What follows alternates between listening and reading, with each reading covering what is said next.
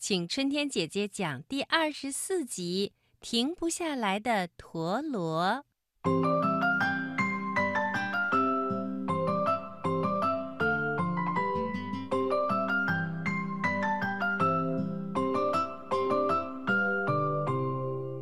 歪歪兔回来了，驴兔组合又开始了艺术团的演出。因为前一段时间的坚持，小驴渐渐有了不小的名气，无论在哪里演出都能吸引一批粉丝，这也让他积攒了一笔钱。歪歪兔心里有说不出的羡慕，每当他站在小驴的身旁，就感觉小驴像太阳一样，而自己呢，却星光暗淡，没人搭理。于是，歪歪兔暗暗地下定决心，一定要通过自己的努力，证明自己也可以有一大批的粉丝，也可以积攒一笔钱。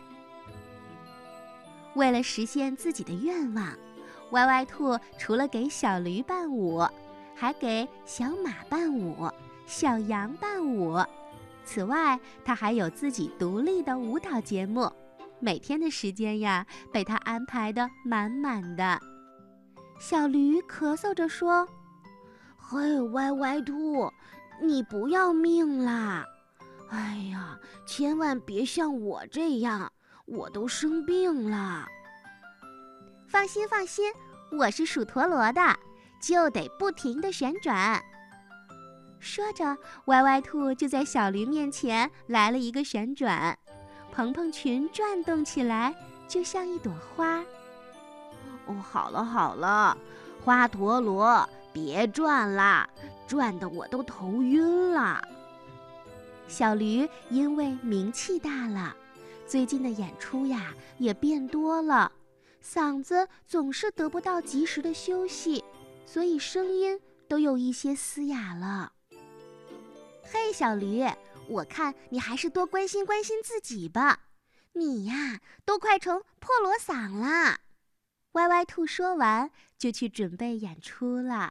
就这样，歪歪兔的生活节奏从此快得像一只停不下来的陀螺。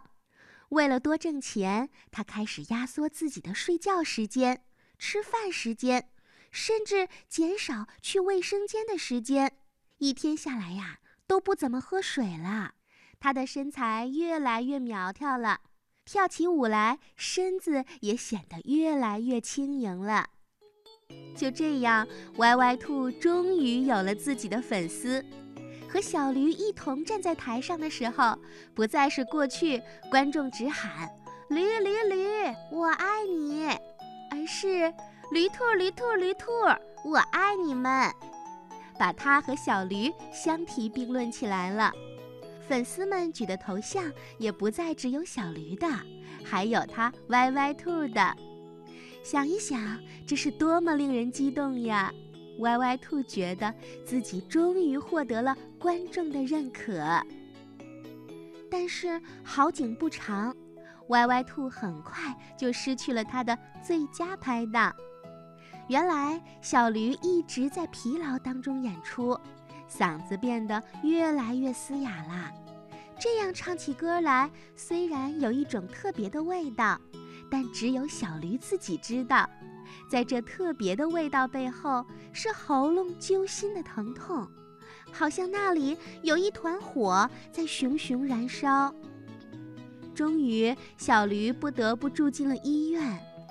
当医生对小驴说：“恐怕以后再也不能做一个歌手的时候。”歪歪兔还在场上演出呢，驴兔组合已经换成了马兔组合了。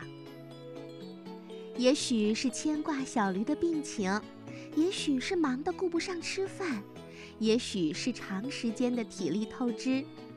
这一天，歪歪兔跳着跳着，突然感觉整个舞台都在旋转，它的身子就像踩在了棉花里。越来越轻，越来越轻了。歪歪兔，台下传来了观众的呼喊，这让歪歪兔一下子清醒了过来。他又强打精神，踏着节奏跳起来。当舞蹈动作需要他做一连串的整体旋转时，他飞快地转着，一直转到了舞台的边缘。可是谁也没有想到，就在这时，歪歪兔脑子一阵的眩晕，脚一空，就从舞台边上摔下去了。台下的观众一阵的惊呼。幸亏小象伸出了长长的鼻子，把歪歪兔给卷住了。好险呀！差一点儿，歪歪兔就摔在了地上。脸色苍白的歪歪兔被送进了医院，做了一个全身的检查。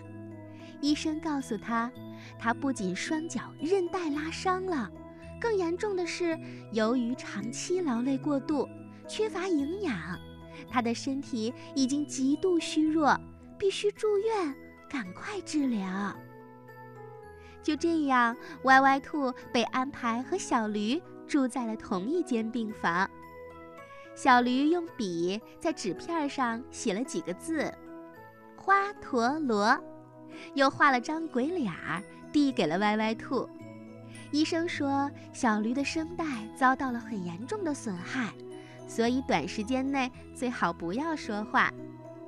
歪歪兔看完纸片儿，回敬小驴说：“哼，破锣嗓。”他们互相调侃着，谁也没有想到。前几天还一同在舞台上表演呢，而今天就又在医院里坐上伴儿了。小驴把自己想说的话写在了纸片上，给歪歪兔看。歪歪兔，我现在最盼望的就是嗓子赶紧好起来，即便以后永远不唱歌也可以。歪歪兔说：“嗯。”我现在最希望的就是身体快点好起来，即使以后再也不跳舞也可以。因为住院，他们之前一点一点积攒起来的钱，这一下子全都花进去了。歪歪兔伤心地说：“钱都白挣了，真不该拼命，不该像一只停不下来的陀螺呢。”小驴在纸片上写了一个他刚在医院里听到的故事：本地最大的富豪积劳成疾，英年早逝。他有那么多的钱，也买不回一条命啦。这么一比，歪歪兔就觉得他和小驴还算幸运呢。出院之后，逐渐康复的歪歪兔和小驴听取了医生的忠告，依依不舍地辞掉了艺术团的工作。他们俩在向阳的山坡上开垦了一块荒地，种上了许多萝卜和白菜。没事儿的时候，他俩就结伴儿去爬山，去小树林里采点蘑菇，跳舞、唱歌。成为了他们生活当中的一项爱好。嗯，亲爱的小朋友，听完了这篇故事，我们知道了，歪歪兔和小驴为了挣到很多钱，拼命的工作，可是却损害了自己的健康，于是住进了医院。结果呢，他们挣来的钱呀，全都用来看病啦。唉，这样又有什么意思呢？我们要知道，健康才是人生当中最大的财富。在我们创造财富、享受生活的时候，一定要多注意自己身体的健康。只有身体好了，我们才能过上幸福快乐的生活。